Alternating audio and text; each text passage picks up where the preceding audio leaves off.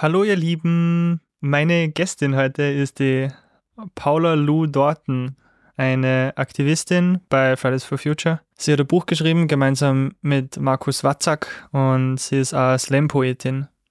Und mir das erste Mal aufgefallen ist sie heuer im Mai beim Four Game Changers Festival, wo sie die Worte gesagt hat, Herr Bundeskanzler, Sie haben versagt.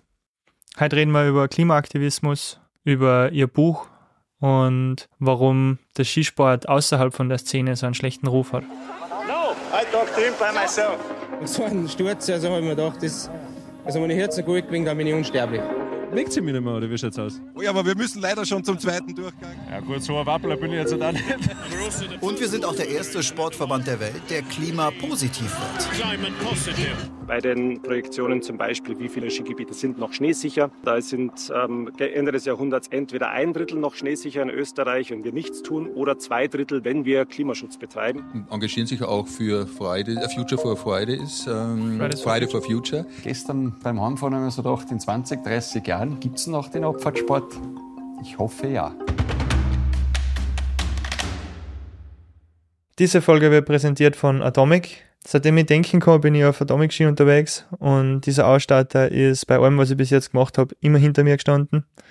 In Sachen Klimaschutz sind sie so wie wir alle nicht perfekt, aber sie arbeiten hart an sich und sind am Weg in Richtung klimaneutrale Zukunft.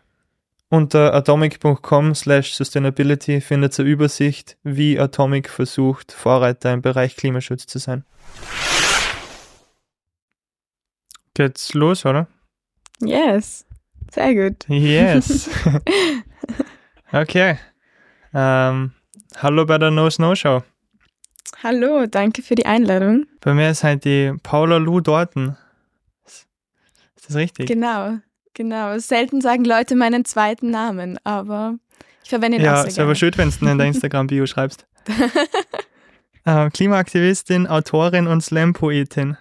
Stimmt das? Ja, genau, stimmt so. Hört sich ja, impressive nicht mehr Schülerin, gerade nicht mehr Schülerin. Bist fertig? Ja, genau. Ich habe jetzt vor den Sommerferien maturiert. Ja, Gratuliere. danke. Äh, wo erreiche ich die gerade? Daheim tatsächlich. Ich bin jetzt seit eineinhalb Wochen wieder zu Hause. Äh, wo warst du vorher? zweieinhalb Monate auf Rügen, eine Ostseeinsel, um dort den gemeinsam mit anderen Klimaaktivistinnen den lokalen Widerstand gegen das Flüssiggasterminal zu unterstützen, was eines der größten fossilen Großprojekte ähm, Europas hätte werden sollen. Genau, und da waren wir jetzt für zweieinhalb Monate und haben dort den Protest supported. Und da bin ich jetzt vor eineinhalb Wochen wieder zurückgekommen. Cool. Ähm, wie, wie ist es gegangen? war eine super spannende Zeit. Also es gab auf jeden Fall Höhen und Tiefen und irgendwie Momente, wo man frustriert ist und wo man sich denkt, oh Gott, wie sollen wir das irgendwie jemals schaffen? Und ich muss sagen, bei mir ist auch die Klimaangst irgendwie ziemlich wiedergekommen.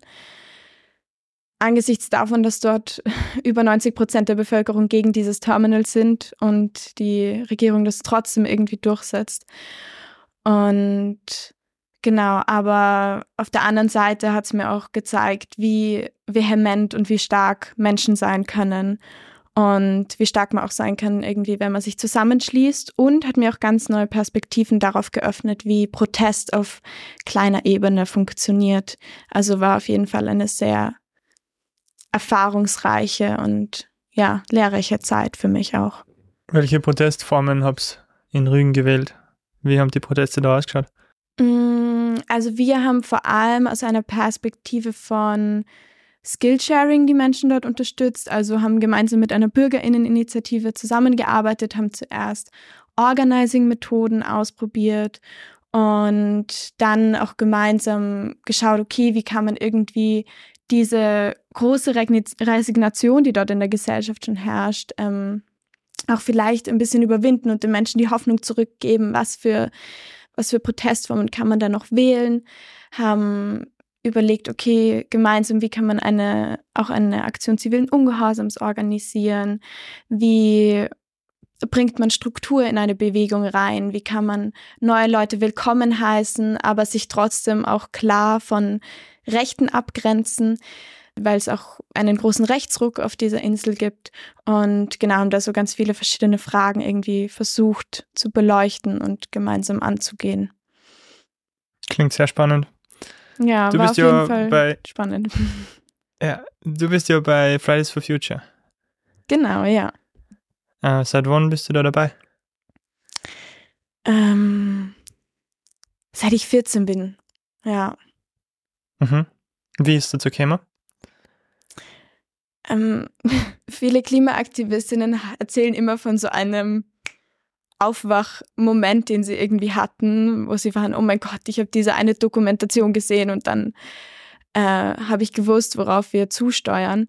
Und bei mir war das irgendwie eher so ein schleichender Prozess. Also ich hatte das Glück, dass mich meine Eltern immer schon irgendwie klimafreundlich ähm, oder nachhaltig erzogen haben und irgendwann habe ich mich dann halt mehr mit dem Thema auseinandergesetzt und dann dachte ich mir, yo, ich gehe jetzt mit meinem ähm, Stoffsackerl einkaufen und ich putze mir nur noch mit der Bambuszahnbürste die Zähne und fahre nur noch mit dem Rad in die Schule.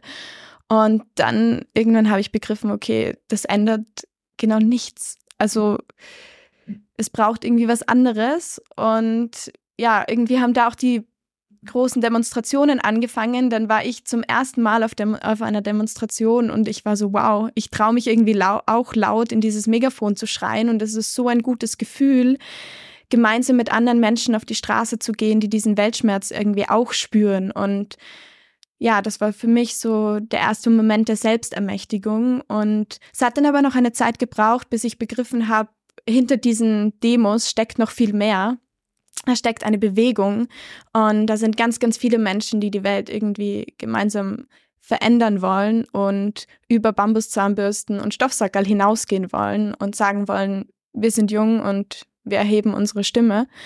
Und genau, dann habe ich tatsächlich im ersten Corona-Lockdown hat mich das irgendwie voll gehittet, diese ganzen ähm, Krisen und dann habe ich ein Mail an Fridays for Future geschrieben und habe dann ähm, zwei Wochen später eine Antwort bekommen. Und genau, habe die anderen Aktivistinnen dann eigentlich monatelang nur durchs Viereck im Laptop gekannt. Und irgendwann, ähm, ja, war ich dann auch bei meinem echten Treffen, in, e, bei meinem ersten Treffen in echt. Und ja, also da bin ich dann irgendwie dran geblieben. Genau. Sehr cool. Ähm, du hast gesagt, du bist dabei, seitdem du 14 bist. Wie, wie lange ist das her? Ich bin jetzt im Sommer 18 geworden. Das okay. heißt, es ist jetzt dreieinhalb Jahre her, würde ich sagen. Hm. Ja. Wo, wo, wo bist du daheim? Oder in welche, in welche Ortsgruppe von Fridays for Future bist du dann dazu gekommen? Ich bin in Niederösterreich daheim und irgendwie die, der erste so direkte Berührungspunkt auch mit anderen Aktivistinnen außerhalb jetzt von großen Demos, wo ja ähm, Zehntausende Menschen äh, mit auf die Straße gehen. Das war bei so einer kleinen Schilderaktion in Mödling, also dort, wo ich wohne und wo ich ähm, geboren bin. Und genau, da habe ich irgendwie andere Aktivistinnen kennengelernt und sie waren so, hey, lass uns doch gemeinsam eine Ortsgruppe gründen. Und dann haben wir irgendwie gemeinsam die Ortsgruppe Mödling gegründet. Und Mödling ist am Rande von Wien. Und deswegen war ich dann auch immer öfter bei eigentlich Treffen in Wien und bin jetzt vor allem in der Regionalgruppe Wien aktiv. Ja, sehr cool. Äh, dann wundert es mir eigentlich her ein bisschen, dass wir uns da nicht persönlich kennen, weil ähm, ich kenne von den WienerInnen Fridays for Future schon ein paar.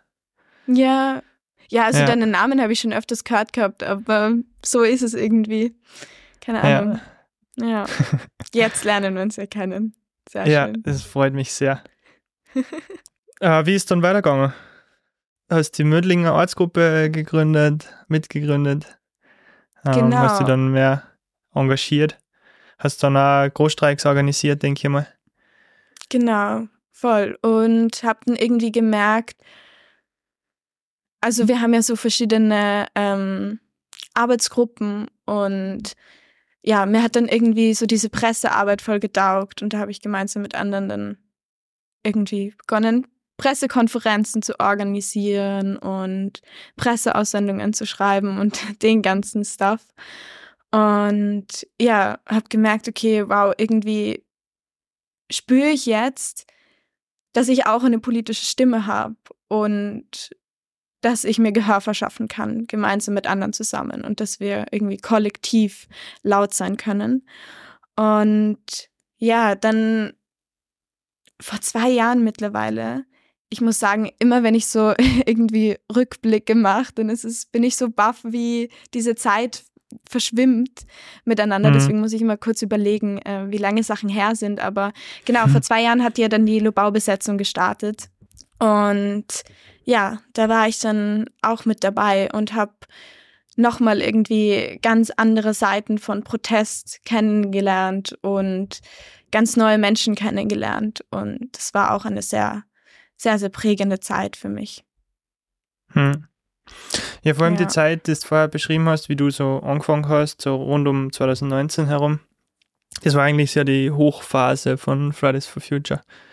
Ja, genau. Ähm, und ich finde, das war eine ziemlich eine magische Zeit, oder? Das war ähm, ein Moment in so in der Zeitgeschichte jetzt rückblickend, wo einmal die Hoffnung sehr groß war, dass ähm, klimaschutztechnisch endlich einmal was passiert.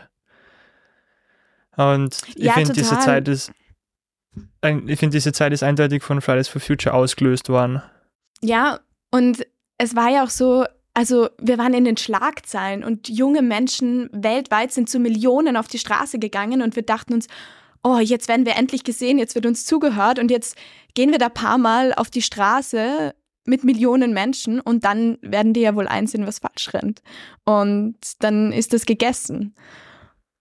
Und, und wie ist es Ja, vielleicht, vielleicht war das im Nachhinein betrachtet naiv, vielleicht war es auch einfach radikal hoffnungsvoll und ja, wir haben uns irgendwie auch gedacht, okay, da setzen wir uns mit CEOs zusammen und PolitikerInnen und bereden das. Das war ja irgendwie auch ein Teil der Strategie zu Beginn. Und dann hat man gemerkt, okay, natürlich wissen die das alles schon. Es geht um kurzfristigen mhm. Profit und nicht langfristige Perspektiven für viele. Und um die geht es schlussendlich heute irgendwie auch immer noch. Aber trotzdem wurde einfach eine Diskussionsgrundlage geschaffen und ein Bewusstsein in der Bevölkerung geschaffen. Und dass irgendwie wir mit unserem Wirtschaftssystem unsere Lebensgrundlage zerstören, das war ja nichts Neues, als sich Greta vor das Parlament gesetzt hat und als Fridays for Future gestartet hat, sondern das hat ja der Club of Rome in den 70er Jahren schon gesagt. Und ja, irgendwie war das dann nur noch so der Tropfen auf den heißen Stein, wo dann eben ganz, ganz viele Menschen gesagt haben, sie gehen jetzt auf die Straße, weil so kann es nicht weitergehen. Hm.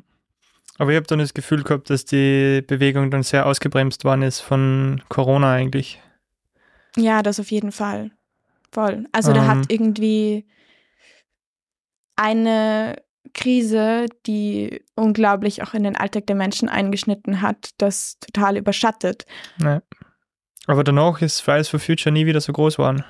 Ja, natürlich. Wir waren, wir sind nicht mehr so viele Menschen auf den Demos, aber trotzdem noch ähm, Zehntausende. Und ich glaube, nach wie vor sind diese massenhaften Demonstrationen ein wichtiger Teil der Klimabewegung und des Klimaprotests. Mhm. Voll. Und weil sie einfach sichtbar machen, wie viele Menschen für das Thema auf die Straße gehen, wie viele Menschen einfach von Existenz- und Zukunftsängsten geplagt sind durch diese unglaublich große Krise. Und ja, ist auch eine gewisse Art von Selbstvergewisserung. Also jedes Mal, ich denke mir sehr oft, oh mein Gott, können wir das überhaupt noch schaffen? Lohnt sich das überhaupt noch?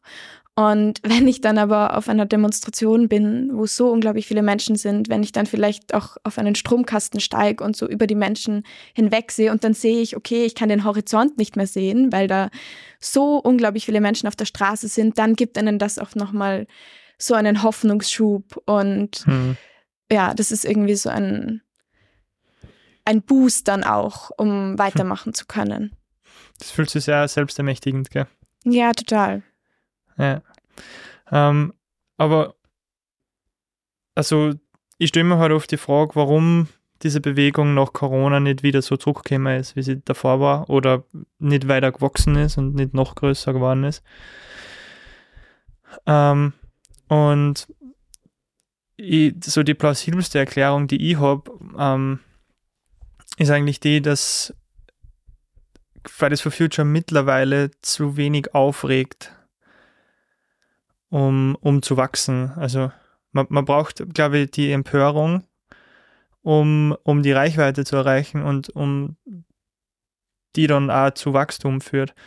Und wie Fridays for Future entstanden ist, da war ja die Empörung die, dass ähm, junge Menschen, SchülerInnen gesagt haben, sie gingen einmal in der Woche nicht in die Schule und widersetzen sie diesem ähm, der Schulpflicht mehr oder weniger oder da diesem gesellschaftlichen Druck, dass man in die Schule gehen muss, ähm, um zu demonstrieren. Und ich habe das Gefühl, das ist nach Corona nicht mehr passiert, dass junge Menschen gesagt haben, und jetzt hören wir jetzt wieder auf, in die Schule zu gehen. Oder habe ich das verpasst? Und es ist schon passiert, aber es hat nicht mehr die Wirkung gehabt wie vorher. Mm, naja, die Proteste sind ja schon wiedergekommen und wir sind wieder auf die Straße gegangen am Freitag und wir gehen immer noch auf die Straße. Mm, aber jeden Freitag? Nein, nicht mehr jeden Freitag. Das stimmt. Das stimmt. Warum mehr? Gute Frage. Ich glaube, weil wir am Anfang irgendwie gesehen haben, okay, da, also die Öffentlichkeit hat sich total drüber aufgeregt. Es, die Frage wurde gestellt, ist das zu radikal? Dürfen die das überhaupt? Dürfen die Schule schwänzen? Und irgendwann ist aber das verklungen und irgendwann ist es zu einer neuen Art von Normalität geworden und ist das irgendwie diese Diskussion total verschwunden und es gab eben diese Aufregung nicht mehr. Und ja, heute fragt einfach niemand mehr, ist es zu radikal, wenn SchülerInnen nicht mehr in die Schule gehen? Und ja, ich glaube, dass, also das hat sie, ist irgendwie abgeflaut und das hat sich abgeschwächt. Und ja, heute werden wir irgendwie auf Podien eingeladen, auf Diskussionen, in Podcasts und ähm, ja, uns wird auf die Schulter geklopft und wir werden belächelt und natürlich frage ich mich irgendwie jeden Tag, was braucht's noch? Was müssen wir noch machen, bis wir gehört werden? Und ja, wir haben alles versucht, Petitionen, Demonstrationen, Schulstreiks. Trotzdem hat das irgendwie eine ganz, ganz große Debatte losgetreten und hat eine Diskussionsgrundlage geschaffen und hat Bewusstsein in der Bevölkerung geschaffen, dass man um dieses Thema nicht mehr herum kann, dass sich PolitikerInnen gezwungenerweise damit auseinandersetzen müssen und auch, wenn sie neue Maßnahmen oder Gesetze beschließen, das immer in einem Klimakontext betrachtet wird und ja, sie irgendwie wissen, okay, da wacht ein Auge und dieses Auge ist die Klimagerechtigkeitsbewegung, dieses Auge ist Fridays for Future. Und da würde ich sagen, ist das eigentlich was sehr Großes, was Fridays for Future erreicht hat. Ähm, ich glaube, sonst würde ich auch nicht hier sitzen und jetzt drüber reden. Aber natürlich, wenn wir irgendwie die Lösung gefunden hätten, dann müsste ich auch nicht hier sitzen und drüber reden. Ja, also die Leistung von Fridays for Future ist extrem groß und ähm, ich bin extrem dankbar, dass es diese Bewegung gibt. Und mein Einstieg in Aktivismus war ja auch über Fridays for Future eigentlich, mhm. da in Innsbruck. Ah, okay. Lustig. Ja. Wusste ich gar nicht. also, ich habt gesehen, dass diese Schulstreiks ähm, so normal worden sind, dass nicht mehr die Aufregung erzeugen. Die ja, beziehungsweise war es ja auch so, dass am Anfang sind ja nicht so viele jeden Freitag auf die Straße gegangen, sondern es gab ja dann schon die globalen Klimastreiks. Und also zu der Zeit, wo ich dazugekommen bin, ich kann jetzt immer nur ab Ende 2019, Anfang 2020 sprechen, weil da bin ich eben dazugekommen. Ups. Davor habe ich einfach nicht so einen Einblick.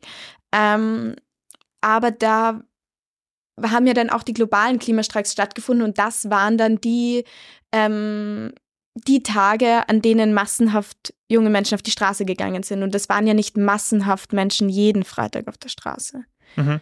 Aber ich glaube schon, dass das Momentum daher gekommen ist, dass, dass äh, SchülerInnen wirklich jeden Freitag nicht in die Schule gegangen sind und damit diese Aufregung erzeugt haben. Und Auf jeden Fall. dadurch ja. erst die Menschen sie denkt haben, okay, da muss ich mich solidarisieren und deswegen gehe ich zum Großstreik. Mhm. Das auf jeden Fall, ja. Also das war halt, das war halt irgendwie der Funke, der dann das Feuer entfacht hat, so ein bisschen. Genau. Und Ja. wenn man dann, wenn man dann, ähm, weiß ich nicht, nach Corona merkt, dass das nicht mehr die gewünschte äh, Reichweite erzeugt, ist das dann, also gibt es dann nicht Möglichkeiten, das eskalativer zu machen, anstatt einfach zu sagen, okay, dann gehen wir halt nicht mehr jede Woche ähm, streiken? Auf jeden Fall. Ich glaube, das ist auch Hm. Das sind irgendwie... sehr schwierige Fragen, tut mir leid, dass ich da Ja, jetzt nein, nicht ich so finde das, ich find das ja auch, nein, ich finde das, also das muss man ja auch diskutieren und ich glaube, das ist was, was wir als Klimabewegung auch gemeinsam diskutieren müssen und uns damit auseinandersetzen müssen, weil Hm. wir irgendwie dazu gezwungen werden, nächste Schritte zu gehen, die wir ja eigentlich nicht gehen wollen. Also, keine Ahnung, man unterschreibt Petitionen, man demonstriert und man will nicht den nächsten Schritt auch noch gehen. Das ist ja nichts, was man irgendwie aus Spaß macht oder weil man sich selber so geil findet, sondern weil es einfach notwendig ist, weil wir merken, wir steuern auf eine Klimakatastrophe zu und alles, was wir bekommen, sind leere Worte und Scheinklimaschutz. Und ja, ich glaube, da, also da braucht es notwendige nächste Schritte und ein so ein notwendiger nächster Schritt war zum Beispiel die Lobaubesetzung, dass man sagt, okay, man setzt sich vor die Bagger und man verhindert mit dem eigenen Körper, dass da Unrecht geschieht. Ja, ich glaube, das kann auf ganz, ganz viele verschiedene Arten passieren. Ähm, aber ich glaube, wenn man sich Protestbewegungen der Vergangenheit anschaut, dann sieht man auch, dass viele große Veränderungen einfach von der Straße gemacht wurden, dass viele große Veränderungen auch durch zivilen Ungehorsam passiert sind. Ja, und das haben wir eigentlich auch als Fridays for Future erkannt und haben auch gesagt, okay, wir schließen uns Aktionen zivilen Ungehorsams an, ähm, gewissen Aktionsformen und haben zum Beispiel auch bei der Blockgas ähm, bei den Blockgas-Aktionstagen, bei der Gaskonferenz, die im Frühjahr 2023 stattgefunden hat, ähm, haben wir auch mitgemacht. Und genau, also es ist ganz klar, es braucht verschiedene Aktionsformen, es braucht verschiedene Protestformen und ja, auf der anderen Seite auch immer noch diese massenhaften Demonstrationen. Mhm. Ja, voll. Würde ich voll zustimmen.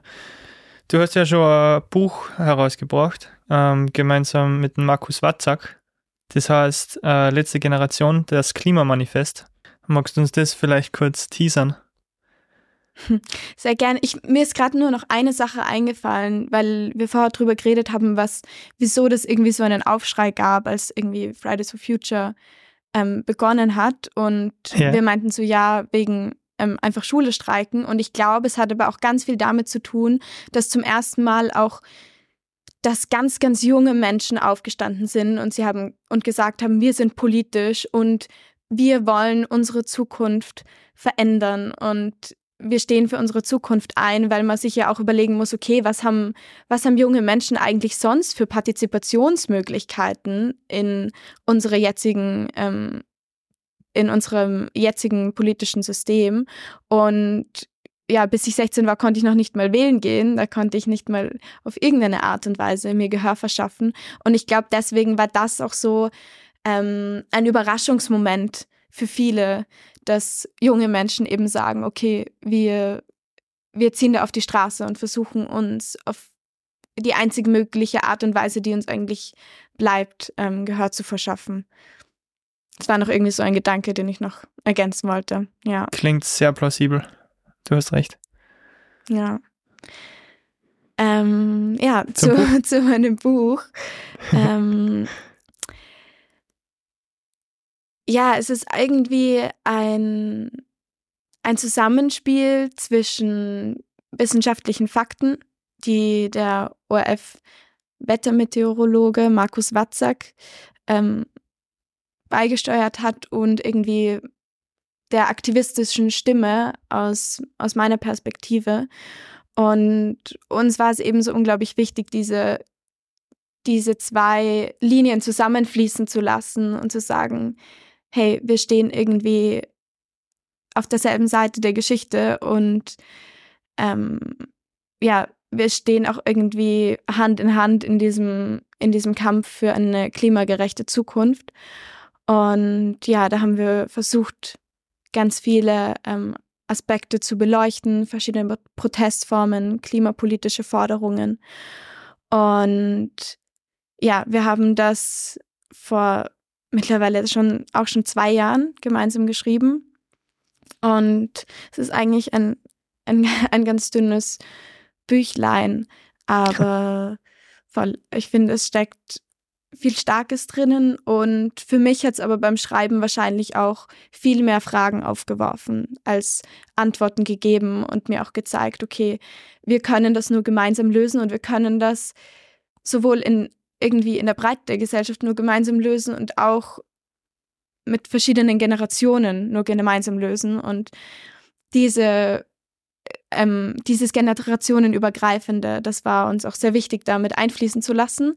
Und deswegen heißt es auch letzte Generation, das Klimamanifest, weil wir eben irgendwie gemeinsam, also der Markus hat immer spaßhalber gesagt, ah, jetzt darf er einmal noch mit mir gemeinsam in einer Generation sein, weil wir eben irgendwie gemeinsam die letzte Generation sind, alle Menschen, die jetzt auf diesem Planeten leben, um die Klimakatastrophe noch aufzuhalten. Ähm, ist es Zufall, dass das Buch gleich heißt wie die Klimakleber? Oder wie kommt das? das ist, ich finde es immer sehr erstaunlich, wie selten mir diese Frage gestellt wird. Also alle nehmen ja, das immer so, so hin und ich denke mir so, okay. okay, willst du mich nicht fragen, wieso es so heißt? Ähm, ja, also das war, wir haben irgendwie gebrainstormt wegen einem Namen und dann kam das auf und damals waren da die letzte Generation einfach noch nicht so groß, nicht so groß in den Medien. Und dann aber hat sie schon gegeben? Es hat sie schon gegeben, aber die waren ganz klein und ich kannte sie nicht. Also wir haben uns den Namen überlegt und das war total unabhängig von ihnen. Das war genau mit dem Gedanken, so wie ich es ähm, gerade geschildert habe, dass wir gemeinsam die letzte Generation sind, die noch was verändern kann. Und dann irgendwann hat uns unser Verleger ähm, so einen Zeitungsartikel zugeschickt, wo irgendwie von so einer Protestgruppe die Rede war in Deutschland, die jetzt für Klimaschutz ähm, irgendwie demonstrieren. Aber damals war das noch, damals haben sie sich noch nicht ähm, jetzt auf die Straße geklebt. Und dann hat er uns gefragt, ja, könnt, könnte das nicht irgendwie beeinflussen, die Menschen, wenn sie irgendwie das Buch kaufen wollen? Wollt ihr das nicht irgendwie euch nochmal überlegen wegen dem Namen und ich war so, na, also die kennt ja niemand. Und die, die, sind ja noch nicht so groß und sind ja nur eine kleine Gruppe in Deutschland. Und ja, Surprise, es ist anders gekommen. Und jetzt heißt unser Buch auch so. Ja. Kannst du nur daran erinnern, woher die Inspiration käme ist? Ähm, oder die, die beim Brainstormen für den Namen? Es war tatsächlich dieser gemeinsame Wunsch nach einem Fokus auf generationenübergreifenden Protest und generationenübergreifende Zusammenschluss für eine bessere Zukunft. Und das wollten wir dann irgendwie auch in den Titel einbauen. Mhm. Genau. Weil die letzte Generation, also die Bewegung die letzte Generation, ähm, hat ihren Namen ja daher, dass also es kommt ja ursprünglich aus einem Zitat von Barack Obama, der gesagt hat, dass wir die letzte, dass wir die erste Generation sind, die die Auswirkungen der Klimakrise spürt und die letzte, die was dagegen da kann. Ja.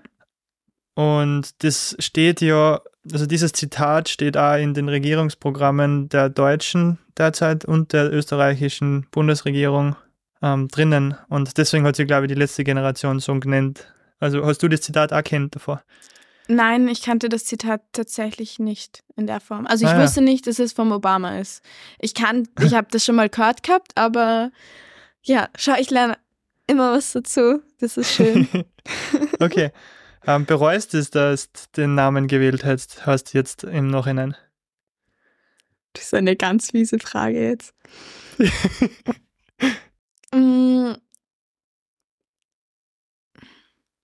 Ich kann mir schon vorstellen, dass es viele Menschen abgeschreckt hat. Also, dass gerade irgendwie in der Anfangszeit, wo diese Debatten so sehr hochgeflammt sind über die Protestform, dass sich da irgendwie Menschen dann ja von dieser, warte, ich habe sogar da liegen, von dieser, von dieser knallgelben Schrift auf dem Cover, wo letzte Generation mit Rufzeichen dasteht, irgendwie, ähm, irgendwie abgeschreckt haben und das natürlich sofort mit der letzten Generation auch verbunden hat. Und ja, logisch. Ja, ich glaube, voll. Dadurch haben wir vielleicht manche Menschen nicht erreicht, die wir auch gerne erreicht hätten. Hm. Schade. Ja. Hätte ich nur auf den Verleger gehört.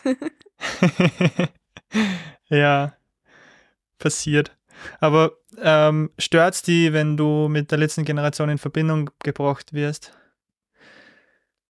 Mm, ich glaube, wir sind alle Teil der Klimagerechtigkeitsbewegung und wir stehen alle für dieselben Ziele ein. Und ja, in dem Sinne stehen wir auch Seite an Seite für eine klimagerechte Zukunft.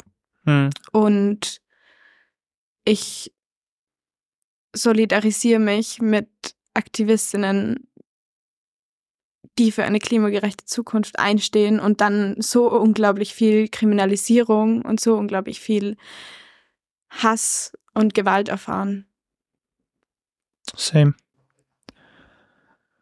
Ich habe aus der Klimagerechtigkeitsszene ähm, schon einige kritische Stimmen gehört, ähm, dass Fridays for Future zu wenig radikal ist und zu sehr mit PolitikerInnen kuschelt und sie auf die Schulter hauen lässt. Ähm, was würdest du denen entgegnen? Ich glaube, es ist urwichtig, dass wir sowas diskutieren. Und ich glaube, es ist wichtig, dass wir uns genau diese Fragen stellen. Als Klimagerechtigkeitsbewegung, als verschiedene Teile von dieser, von dieser großen Bewegung. Ich glaube, es muss aber auch Platz sein für verschiedene Protestformen und es muss Platz sein für Protestformen, die barrierearm sind, wo Menschen auch leicht und offen die Möglichkeit haben, mitzugehen und mitzumachen. Und ja, ich glaube, Fridays for Future war schon immer so eine, ähm, so eine Einstiegsmöglichkeit für ganz viele Menschen, um sich mal auszuprobieren, wie schaut es eigentlich aus, wenn ich mich politisch engagiere. Und ähm, ja, auf der anderen Seite zu diesem Kuscheln mit PolitikerInnen, ich hatte es ja vorher schon angesprochen, es gab irgendwie am Anfang auch diesen rückblickend wahrscheinlich leider naiven Gedanken, sich mit PolitikerInnen zusammenzusetzen und so in der Art Hintergrundgespräche zu führen. Und sie vielleicht doch noch überzeugen zu können. Und dann kommt man eben drauf, okay, die wissen das und die tun das in vollem Bewusstsein darüber, ähm, was passiert. Und ja, ich glaube, wir sind auch in der Klimakrise mit einer gewissen Art von Kompromisslosigkeit konfrontiert. Und dann muss man auch ganz klar sagen, mit einer ÖVP in der Regierung, solange sich jetzt die progressiven nicht, Kräfte nicht durchsetzen, können wir die Klimakrise nicht mehr stoppen. Und mit einem ähm, Nehammer und mit einem Harald Mara ist das eben nicht möglich. Und ja, ich glaube, da muss man auch irgendwie ähm, ganz klare Striche ziehen. Ich glaube nicht, dass das so naiv war, dass ich glaubt habe, ähm, ihr setzt den jetzt mit PolitikerInnen zusammen und ähm, erklärt ihnen das. Äh, ich glaube, das wird es auf jeden Fall immer brauchen. Ähm, Menschen, die in die, die, den, den Diskurs suchen mit Entscheidern und EntscheiderInnen. Ähm, ich glaube, was wir halt zuerst brauchen, ist den nötigen Leidensdruck, dass diese Menschen da wirklich was bewegen wollen. Wenn wir den einmal hergestellt haben, wenn, wenn der Druck groß genug ist, dann braucht es auf jeden Fall Menschen, die dann ähm, mit, mit diesen äh, EntscheiderInnen reden und gemeinsam Lösungen ausarbeiten. Also ich, ich finde es jetzt nicht so naiv zu sagen, wir setzen uns im Hintergrund mit einer zusammen. Aber gleichzeitig ähm, habe ich die Hoffnung leider aufgeben, dass Massenproteste allein genug Druck aufbauen, dass wirklich was passiert. Und deswegen bin ich ja selber äh, ein großer Fan vom zivilen Ungehorsam, friedlichen zivilen Ungehorsam. Mhm. Und da ist halt die, die kritische Frage, ob es aufgeht oder nicht, ob es die Wirkung sagt, die wir hoffen oder nicht, ähm, ist eindeutig, wie viele Menschen schließen sie an. Also wie, wie groß die Bewegung, ähm, die friedlichen zivilen Ungehorsam ausübt, schlussendlich ist. Und da habe ich mir schon ein paar Mal gedacht, ob es nicht hilfreich wäre, wenn Fridays for Future jetzt ähm, offiziell sagen würde, wir schließen uns den Protesten der letzten Generation an. Also ich stelle mir das so vor, die ähm, Luisa Neubauer gibt eine Pressekonferenz oder hat einen Instagram-Post aussehen und sagt, wir haben jetzt entschieden, dass wir auch Straßen blockieren werden. Glaubst du, wird das was bringen oder wäre das kontraproduktiv oder was hältst du von der Idee? Also ich muss sagen, ich wach irgendwie auf, auch so jeden Tag auf und denke mir, was müssen wir noch tun? Hm wie viel müssen wir noch tun, welche Schritte müssen wir noch gehen. Und ja, ich glaube, wir als Fridays for Future haben aber trotzdem eine andere Protestform gewählt und haben uns entschieden, uns ähm, nicht auf die Straße zu kleben und andere Formen des zivilen Ungehorsams zu wählen, wo quasi Machthabende und Menschen, die in der Verantwortung sind oder ähm, Institutionen, die in der Verantwortung sind, ähm, direkt zu adressieren. Wie zum Beispiel die Aktionen bei der Gaskonferenz im Frühjahr. Und ähm, genau, und ich glaube, es ist in unserer Klimabewegung genug Platz, dass verschiedene Aktionsformen nebeneinander und miteinander existieren können ich glaube, da es ist aber trotzdem wichtig, auf jeden Fall diesen Diskurs und diese Diskussionen aufrechtzuerhalten. Was ist da genau passiert bei dieser, äh, bei diesem Protest gegen die Gaskonferenz? Es ist so ein großer Block an Menschen vor dieses Gebäude hin auf der Straße und ähm, ja, hat sich hingesetzt und und es war natürlich trotzdem auch im Straßenverkehr und hat den Verkehr blockiert aber es hat eben direkt vor diesem Veranstaltungsort stattgefunden und hat eben direkt hat eben die Verantwortlichen, die da drinnen sitzen und irgendwie hinter dem Zimmer Deals ausmachen und fossile Infrastruktur in unsere Zukunft einbetonieren, die hat das direkt adressiert und hat gesagt, ihr da oben, so kann das nicht weitergehen und ähm, wir sind laut und wir üben Druck auf euch aus. Und ihr könnt das nicht mehr ungesehen machen und ungehört machen. Und ja, ich glaube, das war, das ist irgendwie so ein kleiner, aber dann doch wichtiger Unterschied. Und trotzdem finde ich es aber so wichtig, Protestformen nicht gegeneinander aufzuwiegen und ähm, sich nicht die ganze Zeit zu fragen, okay, welche Protestform ist besser oder welche nicht, weil ich glaube, es ist wichtig, dass wir unterschiedliche ausprobieren, weil wir gerade einfach in einer Phase sind, wo es um so viel geht und wo irgendwie eine Weichenstellung für unsere Zukunft passiert. Und da müssen wir verschiedene Protestformen ausprobieren. Und wahrscheinlich werden wir erst im Nachhinein wissen, oder vielleicht werden wir auch nie wissen, was hat am meisten gebracht oder was hat jetzt die größte Veränderung in Gang gesetzt. Ja, ich stimme da uneingeschränkt zu. Okay. ähm, ja, also wir haben jetzt eigentlich ähm, schon drüber geredet, dass du Klimaaktivistin und Autorin bist. Und jetzt steht in deiner Insta-Bio noch, dass du Slam-Poetin bist. Magst du dazu noch was erzählen?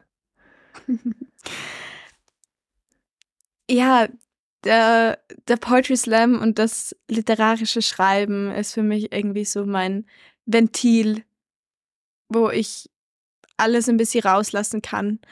Und erstaunlich, also viele Leute denken immer so, ja, ich schreibe dann nur über Klimagerechtigkeit und nur über Klima. Aber das stimmt gar nicht, weil ich das, das irgendwie auch so ein Ort für mich ist, wo ich mich mal mit anderen Sachen auseinandersetzen kann, wo die Krise nicht das Thema Nummer eins ist natürlich schon immerhin alles mit reinfließt und wo ich sie verarbeite, aber wo man irgendwie da auch mal ähm, sich ein bisschen rauszoomen kann. Und ja, irgendwie ist das Schreiben so meine Leidenschaft und meine Möglichkeit, ähm, ja, mich auch auf andere Weise auszudrücken und irgendwie eine Botschaft auch Menschen mitzugeben und ja, Menschen zu unterhalten. Als Poetry Slam, falls das ähm, manche Menschen wissen nicht, was es ist. Ähm, das ist so ein DichterInnen-Wettstreit, so heißt die ähm, also so heißt quasi das Event an sich, Poetry Slam, wo Menschen auftreten können und auf der Bühne ihre Texte, ihre selbstgeschriebenen Texte performen können.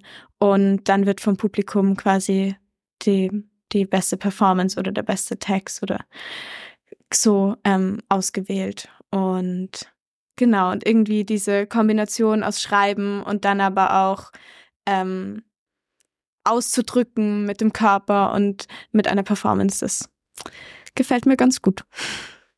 Sehr schön.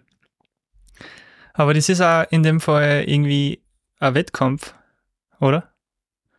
So ein Poetry Slam. Ja, jein, aber es wird immer gesagt, also man kriegt dann immer so eine Wertung und dann ist aber der obligatorische Satz, der jedes Mal gesagt wird, einen Applaus für die Poetin und nicht für die Wertung.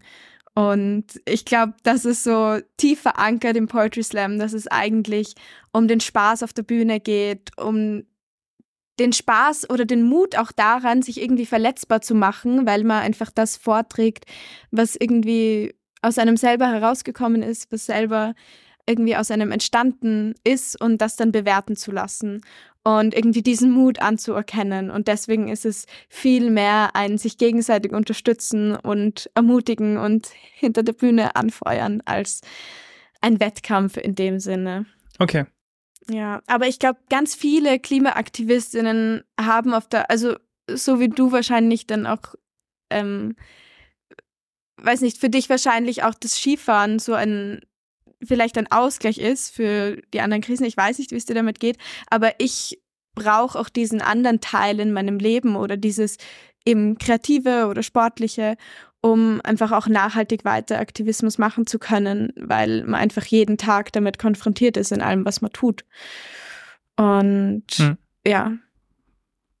Ähm, ja, ich kann das sehr gut nachvollziehen.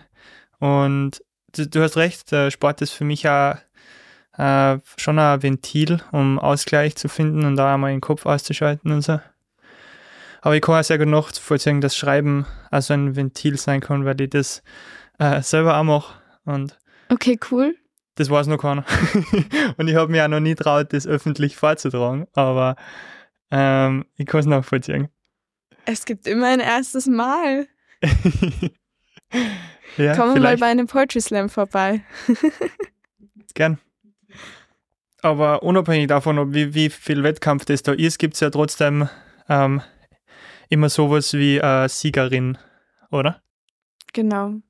Manchmal gibt es auch zwei Erstplatzierte, weil sich das Publikum nicht entscheiden kann. Also. Chillig. Hast du schon einmal Erfolge gefeiert im Slammen? Ja, tatsächlich. Also ich bin Poetry Slam Meisterin von Wien, Niederösterreich und Burgenland. Es gibt immer so ähm, Landesmeisterschaften.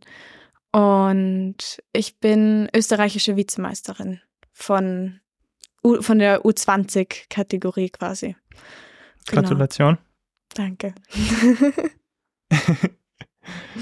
ja, dadurch, dass in diesem Podcast leider nicht um, kann, kann man das Slam-Sport oder Poetry-Sport nennen? Ja, vielleicht. ja, das ist ja eine neue Wortkreation. Ah, ey, du kannst es erfinden. Das ist eine, ein neues Versch Oh, so Poetry Slammen auf den Skiern oder so. ja, ich, ich werde es mal merken. Ja, da wo Kunst und Sport ineinander verpflicht, ver, verflechtet. Das wäre ja. eher so ein Thema für ein Filmprojekt oder so. Das könnte ich mir gut vorstellen. einen poetischen Skifilm. Oh. Ja, experimentell. ja. Werden wir uns einmal notieren. Vielleicht, vielleicht können wir es raus. So ist es. Ähm, Wenn wir die Klimakrise gelöst haben, dann, dann drehen wir den poetischen Skifilm. Passt. Ausgemacht. Nein, ich wollte jetzt eigentlich ähm, überleiten zu Wintersport, aber ähm, ich mache das jetzt einfach und frage dich, ob du auch schon mal Wintersport gemacht hast, weil in dem Podcast geht es ja auch um Wintersport. Dass wir das jetzt nicht ja. ganz außen vor lassen. Ja, habe ich. Also. Was hast du schon so gemacht, wintersportmäßig? Mm, Skifahren und Snowboarden. Und Rodeln. Rodeln ist, Rodeln ist das Beste. ich glaube auch. Ja. I agree. Ähm, wo, wo geht man als Niederösterreicherin Skifahren und Snowboarden? Ja, wir sind dann schon immer in verschiedene Skigebiete gefahren, also halt mit der Familie auf Skiurlaub oder mit der Schule und genau. Aber ich muss ehrlich sagen, ich habe da nie so ganz aufgepasst, wo wir genau hinfahren. Ja, aber das war das mal das her. Nassfeld, mal, ja, genau, aber immer unterschiedliche Skigebiete, mal Obertauern oder so. Nice, hat es dir Spaß gemacht? Ja, ich fand das immer schon immer, immer sehr cool irgendwie. Voll. Und Aber warum, natürlich warum, warum hat es dann immer so einen, mh, mm, es hat dann immer so einen Beigeschmack von schlechtem Gewissen auch bekommen, die letzten Jahre.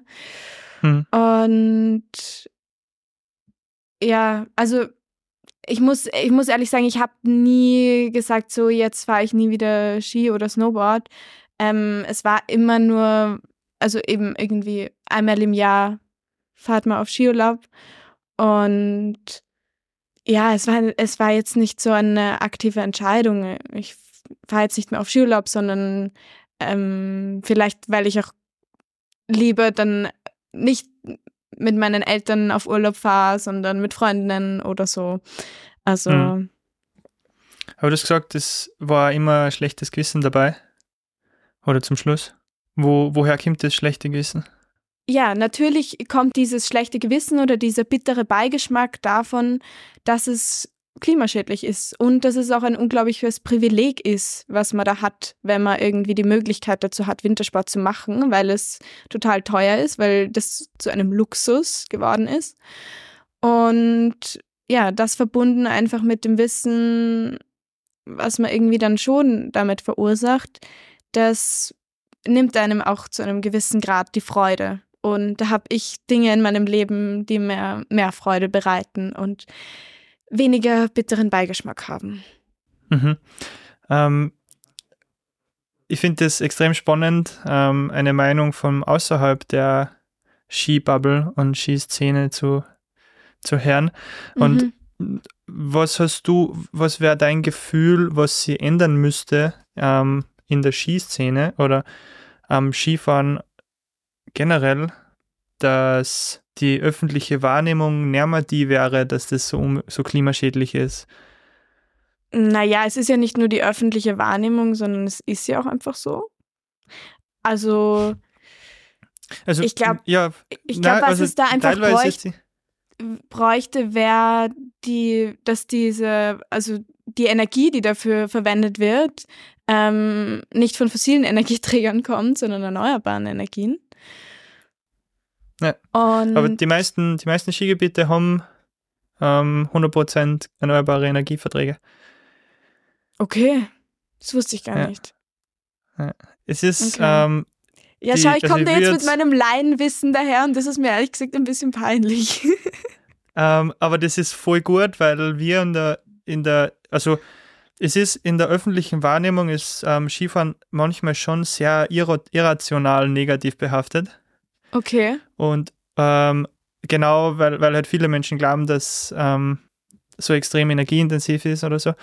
Ähm, und wir in der Szene, falls wir diesen Sport erhalten wollen, ähm, was wir schon gern würden, weil er schon sehr lustig ist, mhm. Ähm, müssen uns dann schon sehr, also müssen uns Gedanken machen, wie wir diese öffentliche Wahrnehmung wieder verbessern. Also auf der einen Seite natürlich auch, wie wir nachhaltiger werden, aber auf der anderen Seite, wie wir diese irrationale öffentliche Wahrnehmung verbessern. Und ähm, da ist sehr hilfreich, von außen einmal zu hören, was, ähm, was Menschen von außerhalb glauben, wo das Problem ist. Mhm, mhm. Also ähm, es ist, also die meisten Skigebiete haben ähm, 100% erneuerbare Energien. Mhm. Und der Energieverbrauch von einem Skigebiet ist jetzt auch nicht so überdimensional hoch. Also ähm, ein Skigebiet verbraucht im Schnitt ähm, pro Gästin und Tag äh, 18 Kilowattstunden Energie. Und das, das, sind, das sind jetzt die Lifte einberechnet und die Pistenpräparation und die ähm, Verpflegung und die ähm, Restaurants am Berg und alles Mögliche. Mhm. Ähm, damit kommt man mit einem Elektroauto ungefähr 100 Kilometer. Mit so einem Elektro-PKW. Okay. Also, ähm, und der allergrößte, ähm, die allergrößte Emissionsquelle von einem Skitag ist mit Abstand die An- und Abreise. Also circa, circa 70 Prozent von einem, von einem Skiurlaub fallen auf An- An- und Abreise der Emissionen. Das heißt, wenn man mit öffentlichen Verkehrsmitteln anreisen würde, dann Mhm. könnte man schon ähm, mit einem guten Gewissen eigentlich Skifahren gehen. Also zumindest mit einem gleich guten Gewissen, wie wenn man in die Therme fährt oder so, weil die halt auch sehr viel Energie brauchen. Mhm. Okay, Genau. spannend. Also ich will dich jetzt nicht belehren oder so, aber ich- Ja, ich wollte ja. nur das einmal richtig stellen und äh, vielleicht das an meine ZuhörerInnen weitergeben, dass man nicht, nicht zwingend ein schlechtes Gewissen haben muss beim Skifahren. Okay, ja, voll gut. Wahrscheinlich können sich dann ähm, viele ZuhörerInnen auch irgendwie mit mir identifizieren Das und glaube ich ja schon. Also nachvollziehen, hoff's. was, was man da für ein Bild auch davon hat. Also Ja. eine Sache, die ich mir dann irgendwie, also die mir dann auch noch so in, in den Kopf ploppt, ist einfach dieses, ja, zum Beispiel diese Roden von Wäldern oder Zerstörung von, ähm, also die, diese große Umweltfrage, die ja dann auch immer aufgeworfen wird, wenn es um Skidebatten geht. Mhm. Ähm, das ist äh, sehr berechtigte Kritik und die äh, umweltbewusste Skiszene oder zumindest, ja, die umweltbewusste Skiszene ist sich da eigentlich auch relativ einig, dass man auf keinen Fall ähm, neue Infrastruktur bauen dürfen. Also die Alpen sind jetzt schon das am meisten erschlossene ähm, Berggebiet auf der Welt. Es gibt nirgends so viel Skilifte und Infrastruktur in den Bergen wie in den Alpen. Und, ähm, und wenn ich sage, die klimabewusste ähm, Ski-Community, dann meine ich eigentlich Protect Our Winters, diese Umweltschutzorganisation, wo ich ja dabei bin, die, die Mhm. sie als die klimabewusste Stimme der Outdoor-Community sieht. Ähm, aber die Infrastruktur, die schon da ist, ähm, die schadet, die richtet ja eigentlich keinen Schaden mehr an, keinen zusätzlichen Schaden mehr. Ja, Und deswegen ist das eigentlich bei uns so der Konsens, dass wir sagen, es darf nichts mehr neu gebaut werden, weil wir haben eh schon genug. Aber das, was wir schon haben, ähm, können, wir gut, können wir mit einem guten Gewissen auch nutzen. mhm. Ähm, und da gibt es auch viele, viele aus der Szene, die, die, die mir schon zustimmen und die das als Konsens sehen. Äh, Aber es gibt immer noch ein paar Skigebiete, die neue Projekte planen, ähm, Gondeln auf, auf, auf unerschlossene Gletscher und das ist aufs tiefste zu verurteilen und Mhm. das, ähm, ich glaube, diese sehr rückwärtsgewandten Liftgesellschaftsbetreiber und EntscheiderInnen bei Tourismusregionen, äh, die was nichts von Klimakrise hören wollen und ähm, in vielen Fällen äh, noch immer den Klimawandel leugnen. Ähm, ich glaube, die sind eigentlich der wahre Grund, warum der Skisport so einen schlechten Ruf hat. Weil Mhm. Menschen von außen das sehen und sie denken, die haben ja komplett in Knall nicht gehört.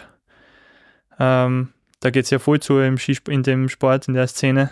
Da will ich mich nicht dran beteiligen. Mhm. Ähm, ja, dass da glaub, einfach das eine große Ignoranz da ist. Voll. Ja. Looking at you, ähm, Pitztaler Gletscher. Sorry, dass ich das ja in, in ein Thema ähm, gebracht habe, wo du gar nicht auskennst. Na, das passt ja voll. Also, ich, ich, ich muss auch ganz ehrlich sagen, das ist ja immer so ein, also immer nach solchen Gesprächen, wo man irgendwie mit Leuten zusammensitzt, die sich auch schon lange mit dem Thema auseinandersetzen,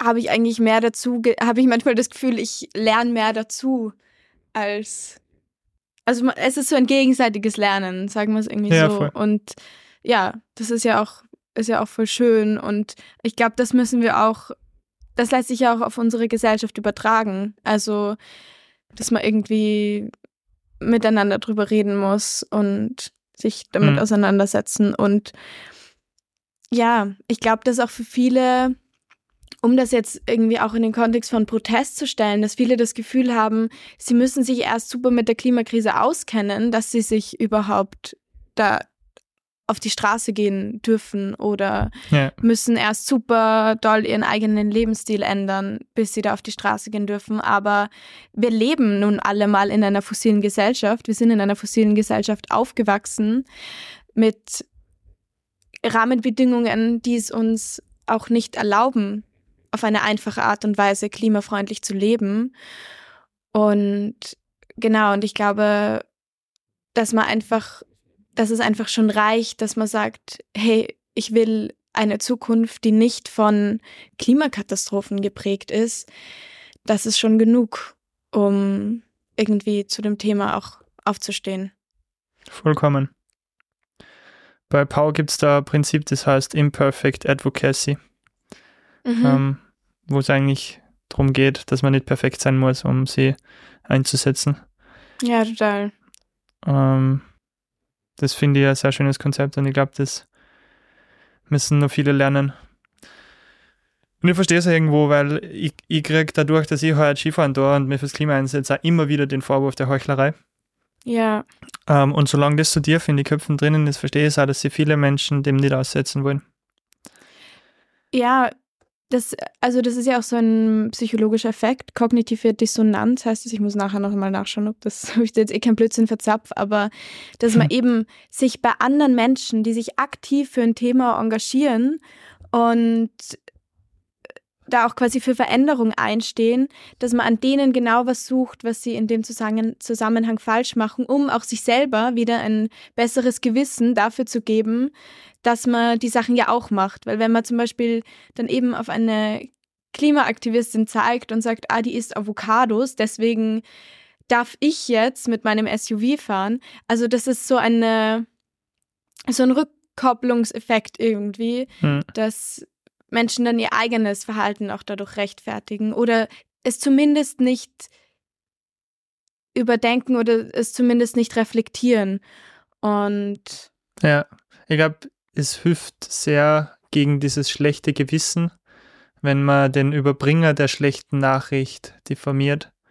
Ja, auf jeden äh, Fall. Als unzurechnungsfähig oder dumm oder so abwertet, sodass man sich mit dem eigentlichen Problem und der Nachricht, die von diesen Menschen überbracht wird, nicht mehr beschäftigen muss. Ja. Voll, und das ist ja auch dann immer super schade, weil ich mir denke, also ich hatte einmal ein Interview und eben, da habe ich irgendwie gesagt, dass ich äh, dass ich dass ich Mangos gegessen habe und dann ging es danach in der öffentlichen Debatte und in den Kommentaren nur um diese Mango und nur und ich dachte mir, Leute, wir stehen vor einer Katastrophe, darüber sollten wir diskutieren. Wir sollten nicht ja. jetzt über die Mango diskutieren. Und das ist halt, also da passiert so eine Verschiebung im öffentlichen Diskurs. Und das ist ja genau das, was BP, der fossile Großkonzern, erreichen wollte, als sie den fossil, als sie den hm. ähm, ökologischen Fußabdruck erfunden haben. Das war so genial. Das ist so ein genialer Marketingstreich. Ja, das stimmt. Also für das, das ist so böse, aber es ist so genial. Ja, leider. Props an die Marketingmenschen. Oder auch nicht. Ihr seid schlechte Menschen, aber ähm, gute Marketing-Experten. ja. ich habe ich hab sehr cool gefunden, wie du bei den Four Game Changers gesagt hast, Herr Nehmhammer, Sie haben versagt. Das hat mir gefallen. Wie hat sich das für dich angefühlt? Klartext. Also, es war gut, das einmal sagen zu können. Und ja, ja irgendwie gut auch die Plattform haben, zu haben, ähm, um das sagen zu können. Und ja, ich glaube aber prinzipiell ist es das, was wir seit Jahren schon auf die Straße tragen. Und das ist irgendwie, ja, das Ergebnis einer Politik, die eigentlich Klimawandelleugnungsstrategien verfolgt und die ihre eigenen Versprechen nicht einhält, ihre eigenen selbstgesteckten Ziele nicht einhält. Und da gibt es kein anderes Wort dafür als Versagen. Stimmt. Und ja, ich glaube, es ist auch wichtig, dass wir das outcallen und dass wir das auch aufzeigen, woran es liegt, dass wir kleinen Klimaschutz haben und dass wir die Blockierer aufzeigen. Ja. Voll. Hat es da Reaktionen gegeben auf diese Aussage? Mm, durchwegs Zustimmung eigentlich. also ich habe dann viele Nachrichten bekommen, viele Kommentare und ja, eigentlich sehr unterstützend. Sehr schön. Ja, das freut mich. Ja für, also voll, aber natürlich bewege ich mich auch irgendwie in einer Bubble und ja. da ist es ja den meisten Menschen auch irgendwie ähm, klar. Aber ja, ich weiß nicht, ich finde sie, ich finde sie auch spannend, dass es dann irgendwie in unserer Generation, dass dann trotzdem irgendwie dieses Bild von Politikverdrossenheit über unsere Generation, was so in der Öffentlichkeit gezeichnet wird, dann ja irgendwie schon auf eine gewisse Art und Weise stimmt. Ähm, weil ganz, ganz viele Jugendliche, glaube ich, einfach irgendwie das Vertrauen in die Politik verloren haben und den Glauben an die Demokratie verloren haben. Und dieses Misstrauen, das wächst natürlich auf einer politischen Landschaft, die irgendwie nach, von dem einen Korruptionsskandal nach dem anderen erschüttert wird, wo nur Scheindebatten geführt werden und wo Partizipation ausschaut, dass es einen, so ausschaut, dass es einen Klimarat gibt, der super gute Vorschläge ausarbeitet, die dann aber gleich wieder in der Schublade verschwinden. Und ja, da kann ich irgendwie diese Resignation auch nachvollziehen, die in vielen Teilen der Gesellschaft auch verankert ist. Und diese, diese Hoffnungslosigkeit und dieses Gefühl davon, dass einem nur noch ähm, Gleichgültigkeit bleibt, in die man versinken kann. Und ja, ich glaube, da ist es irgendwie auch, das zeigt uns auch als Klimabewegung, okay, wir müssen auch ein klares Bild davon zeichnen, was ist möglich und wie kann eine andere Welt ausschauen. Und mhm. ich habe das Gefühl, wie kann eine haben, andere Welt ausschauen? Ich glaube, da ist vieles noch offen. Und ja, ich glaube, wir brauchen einfach ein, ein Gegenstück dazu, was wir irgendwie jeder, jeden Tag in den Medien sehen und in den Schlagzeilen sehen, von der Klimakrise. Weil davon haben wir irgendwie eine sehr konkrete Vorstellung von den Katastrophen, von den Überschwemmungen, von den Waldbränden. Und wir brauchen aber auch eine konkrete Vorstellung davon, okay, wie schaut ein Gesellschaftssystem aus, wie schaut ein Wirtschaftssystem aus, was nicht auf Ausbeutung und Profitmaximierung beruht. Und ja, gibt's, ich habe da, da ehrlich, Ideen. Ja, es gibt da unglaublich viele Ideen. Ich bin halt leider keine Expertin ja, es gibt da Ideen von ähm, Kreislaufwirtschaft, von Donut Economy. Also es gibt da ja ganz, ganz viele Ansätze, aber das kriegen junge Menschen einfach nicht gelernt, sondern wir kriegen nur gelernt, wie der Status quo ausschaut, wie wir zu funktionieren haben in einem kapitalistischen System und aber nicht, wie, wie kann man Veränderungen gut aufbereiten und wie kann man auch die verschiedenen Krisen miteinander verknüpfen. Das ist ein Punkt, worüber wir heute noch gar nicht gesprochen haben. Welche Krisen gibt es noch? Naja, die soziale Krise zum Beispiel. Also, keine Ahnung, ähm, Inflation, Pflegenotstand. Also so einfach irgendwie ganz, ich, ich sammle da jetzt nur so Eindrücke, die mir einfallen, womit unsere Gesellschaft irgendwie konfrontiert ist, auch die Pandemie. Ähm, und ich glaube, da ist es so wichtig, das in Kontext zu setzen und diese Krisen miteinander zu verknüpfen und auch aufzuzeigen, hey, es gibt da irgendwie dieselben Lösungen dafür. Und auch für die Alltagsprobleme der Menschen ist Klimaschutz eine Antwort und sind klimagerechte Maßnahmen eine Antwort, weil warum leiden die Menschen unter der hohen Inflation? Warum leiden sie unter den hohen Treibstoffpreisen oder den Gaspreisen? Weil wir abhängig sind von Fossilen, weil wir in einer autozentrierten Gesellschaft leben und weil wir in einer fossilen Gesellschaft leben und genau, da kann Klimaschutz und irgendwie auf ganz, auf ganz, ganz viele Sachen eine, eine Antwort sein und wäre auch ganz unabhängig von der Klimakrise eigentlich nur positiv für unsere Gesellschaft.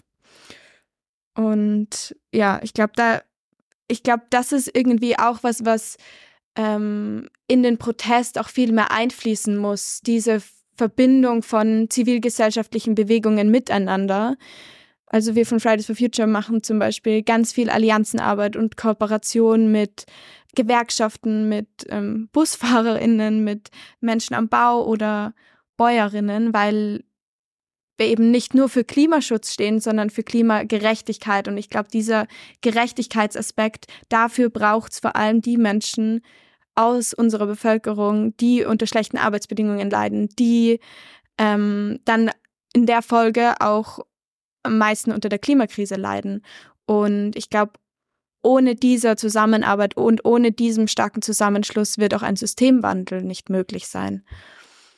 Da hätte ich gleich eine anknüpfende Frage noch, weil du sagst, ähm, Krisen miteinander verknüpfen und soziale Krise ja. ähm, im Zusammenhang mit Klimakrise zu sehen.